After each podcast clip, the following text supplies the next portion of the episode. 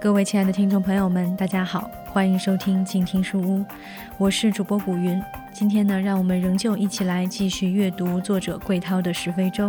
今天要阅读的章节是本书的第六章《巫医》。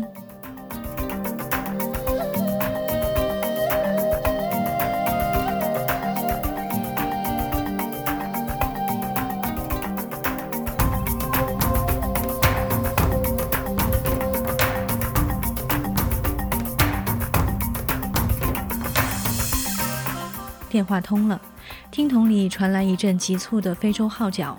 听着这样的彩铃，我想象着穆萨的模样：头顶羽毛头饰，颈子上挂着骷髅项链，光脚跳舞，做法驱魔，一个能治百病的非洲巫医。失业、法庭官司、坏运气、财物丢失、失恋、单相思、不孕不育、性功能丧失、身体各处疼痛、溃疡、糖尿病。穆萨张贴在内罗毕各处的小广告上，列着他能用草药解决的问题。不大的广告上见缝插针：求职、治病、爱情领域专家，治疗四十八小时内见效。草药来自中国、尼日利亚、坦桑尼亚和乌干达。咨询费两百先令起。雇员告诉我，穆萨是个非洲巫医，用草药给人们带来好运，解决问题。这样的巫医在东部非洲并不难找，只要你留意电线杆上、公交站牌上和墙上的那些小广告。打电话前，我就已经想好了在文章中如何描述穆萨包治百病的愚蠢承诺和他故弄玄虚的蹩脚舞蹈。不止一个人和我说，这样的巫医只是骗子。电话那头，穆萨爽快地接受了我采访的要求，但要求收取费用。下午来我的办公室，他用不太流利的英语告诉我，然后就挂了电话。一分钟后，一条短信发到我的手机上：卡王瓦尔区五十六号。穿过一个喧嚣脏乱的集市，车停在一家小超市前。我马上来接你。电话里，他只冷冷地说了一句。一分钟后，一个黑人小伙隔着街冲我们招手，他就是穆萨。长袖 T 恤，一条口袋裤，裤腿上有些黄色灰土，一双拖鞋。穆萨看起来和普通肯尼亚小伙没什么区别，没有羽毛，也没有骷髅法器。其他非洲巫医都和你一样吗？我迫不及待地发问。我是说，他们都穿 T 恤？他没有应答，领着我走进不远一处拥挤的居民小区。穆萨的办公室设在这里一间一层小屋里，屋子不大，水泥地板，墙上挂着两幅写着阿拉伯文的挂饰。后来我们知道，穆萨信仰伊斯兰教。墙角立着一台小电视，几张老式沙发，围在一个落满灰尘的小茶几前，茶几上堆放着一叠穆萨的广告传单、签字印刷。屋角一处的金属托盘里点着熏香用的草药，浮动的暗香中似乎隐藏着什么秘密，这让普通的小屋看起来多少有些与众不同。简单介绍后，我小心地向穆萨问起采访需要支付的费用，含蓄地表示因为经费限制，只能付他五百先令。光着脚盘腿坐在沙发里的穆萨开始发笑，然后他用斯瓦西里语说：“你要知道。”五百先令实在是小钱，同样的时间我可以赚到至少一万先令。但你只要回答几个问题就行了。我试图和巫医角力，几经劝说，穆萨才勉强表示同意接受采访，条件是文字和照片不能在肯尼亚和其他非洲国家媒体刊登，只能向中国介绍。定下心来，我坐在穆萨身边的沙发上。开始仔细观察起对面这位在当地小有名气的巫医，他神情淡定，眉宇间透露出的成熟让我怀疑他三十岁的年龄是真是假。偶尔他也会上下打量我，柔和的目光像高僧大德检视前来进香的善男信女。我一遍遍提醒自己，他只是个巫医。说实话。提问前，我就对每个问题有了预设的答案，有时甚至是故意带着戏谑的语气去提问，然后期待着意料之中的那些匪夷所思、滑稽可笑的回答。穆萨常常只是不紧不慢地回应是或不是，很少主动说到和问题无关的话。你广告上提到的所有问题都能通过治疗解决吗？是的。失恋也行。是的，所有问题。解决失恋？你是说你能让一个失去的恋人重新回到他身边？是的，我可以。穆萨出生在坦桑尼亚，几乎每一个在肯尼亚治病的巫医都会说自己来自坦桑尼亚，因为那里盛产知名的巫医。父母务农，十四岁那年，他突然发现自己天生具备成为巫医的能力，于是开始用草药给周围的人治疗身体疼痛，为他们驱魔求好运。针对不同的问题，穆萨会给来看病的人推荐不同的草药。他们回家用草药熏香，或者用草药水洗澡，就能招来好运，种种问题就一一化解。我这才知道，非洲的传统宗教观念认为，一个人想要没有烦恼、身体健康，就要保持神、人以及自然三者之间的统一与平衡，否则就会招致厄运。所以，非洲人所说的疾病，不仅是指身体疾病，更是指所有生活中的不平衡。包括身体、心理、社会等各种因素。对他们而言，厄运降临在某人身上，是因为他们得了病。而巫医拥有治疗疾病、解除厄运的能力，能够用各种手段帮人们找回失去的平衡。这就是为什么广告上写着能够驱赶厄运、解决问题。许多在我们看来并不是病症的原因。这个安静坐在沙发上，每句话中都透露着权威的年轻人，让我开始对巫医能找回失去的平衡半信半疑。也许就像西方人对中医，尤其是对中医的经络淤血和五运六气半信半疑那样。在穆萨的治疗项目中，收费最高的是治疗男性性功能丧失和掌控金钱，起价要五千先令。因为他们所需的药材要到市场上特别购买。艾滋病呢？我突然问，想知道巫医的神力能否治疗这种非洲的顽疾？只能控制，不能治愈。这回答让我有点失望。我竟然期待着这个巫医能够创造奇迹。但如果你想在游览马赛马拉的时候看到难得一见的猎豹和狮子，我可以让你如愿。如果肯尼亚总统来找我，我可以告诉他怎么做才能获得更多的选票。在肯尼亚和许多非洲国家，国家领导人和知名政客都雇佣巫医为他们提供施政建议，这已是公开的秘密。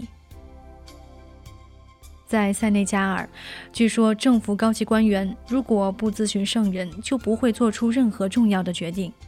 津巴布韦现任总统穆加贝就曾听信一名巫医的话，认为国内山区蕴藏大量石油，并特意组成内阁委员会商讨这一重大发现。当穆加贝发现自己受骗后，他一怒之下将那个巫医投入监狱。许多巫医都是骗子。当穆萨这么对我说时，我想起了“小巫见大巫”。也许是因为谈到了骗子。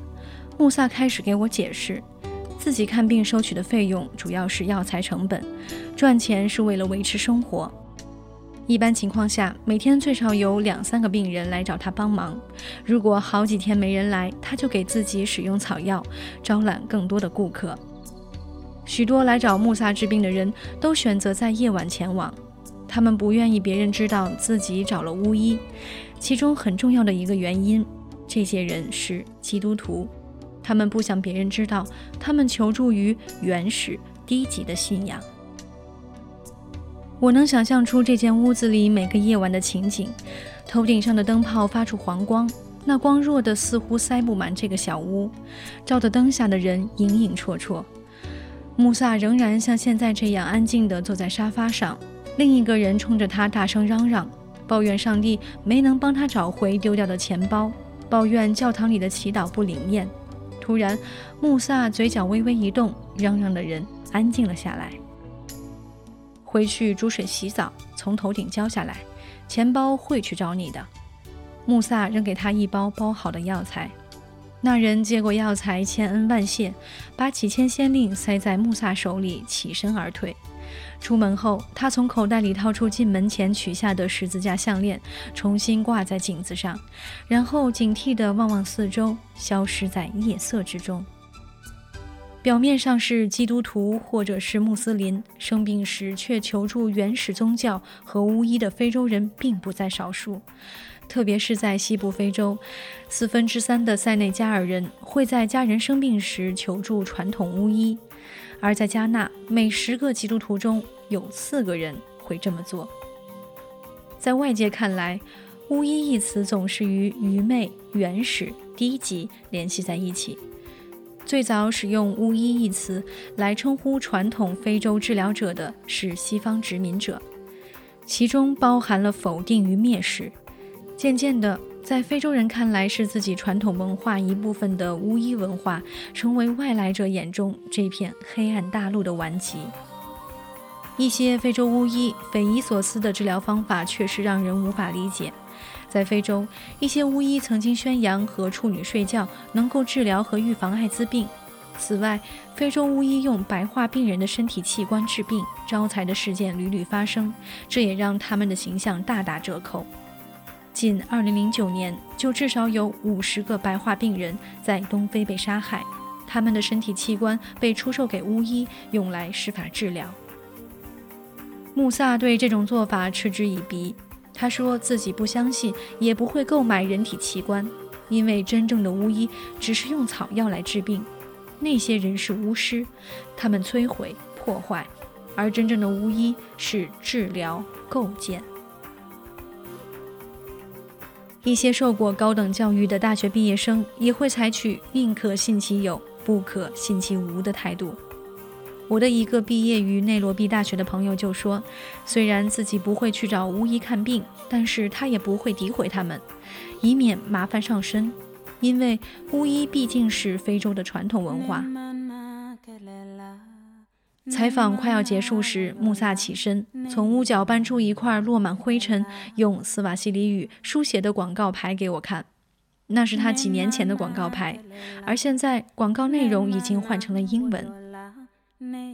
希望更多人，特别是外国人，能了解非洲的巫医文化，消除对巫医的偏见。他扶着牌子让我给他拍照。我没有找到过接受穆萨治疗的病人。不知他们的厄运是否已经被驱除。穆萨办公室外，两个正在乘凉的孩子只是用淳朴的笑声回答我巫医是否灵验的提问。他们的笑容让我惊醒，是不是只有带着那样善意的微笑，人们才能真正读懂非洲的巫医呢？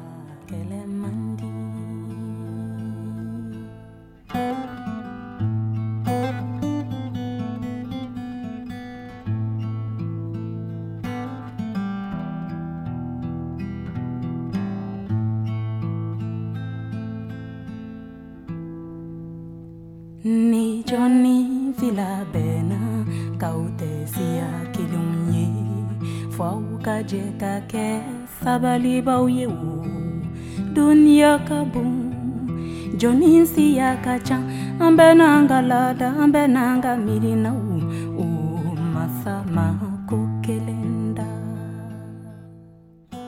感谢您收听本期的静听书屋，我是主播古云。如果您喜欢我的节目，欢迎在新浪微博关注 A N N 糖水的云儿。同时，静听有声工作室的微信平台已经上线，也欢迎大家在微信公共平台中汉字搜索“静听有声工作室”，关注我们。让我们下期再见。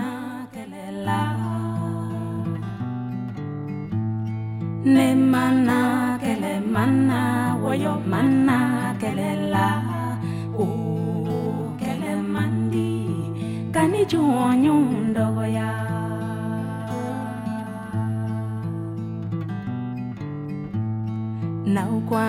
Je kabara nauyenwele nebi naula. Alinande dine kilinye alinande mirina kilinye na ukuanga jeka tulonge na tolonkɛ nebi naula. Alina nde siya kilenye. Alina nde n'an tɛ miirina kelen ye n'aw kɔngɔ jɛ ka fɔ kɛ n'aw ye n wele ne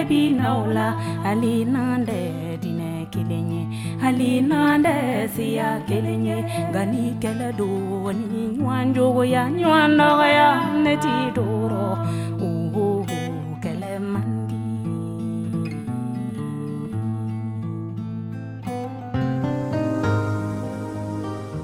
本节目由静听有声工作室荣誉出品，安静聆听，让心宁静，静听有声，聆听内心的声音。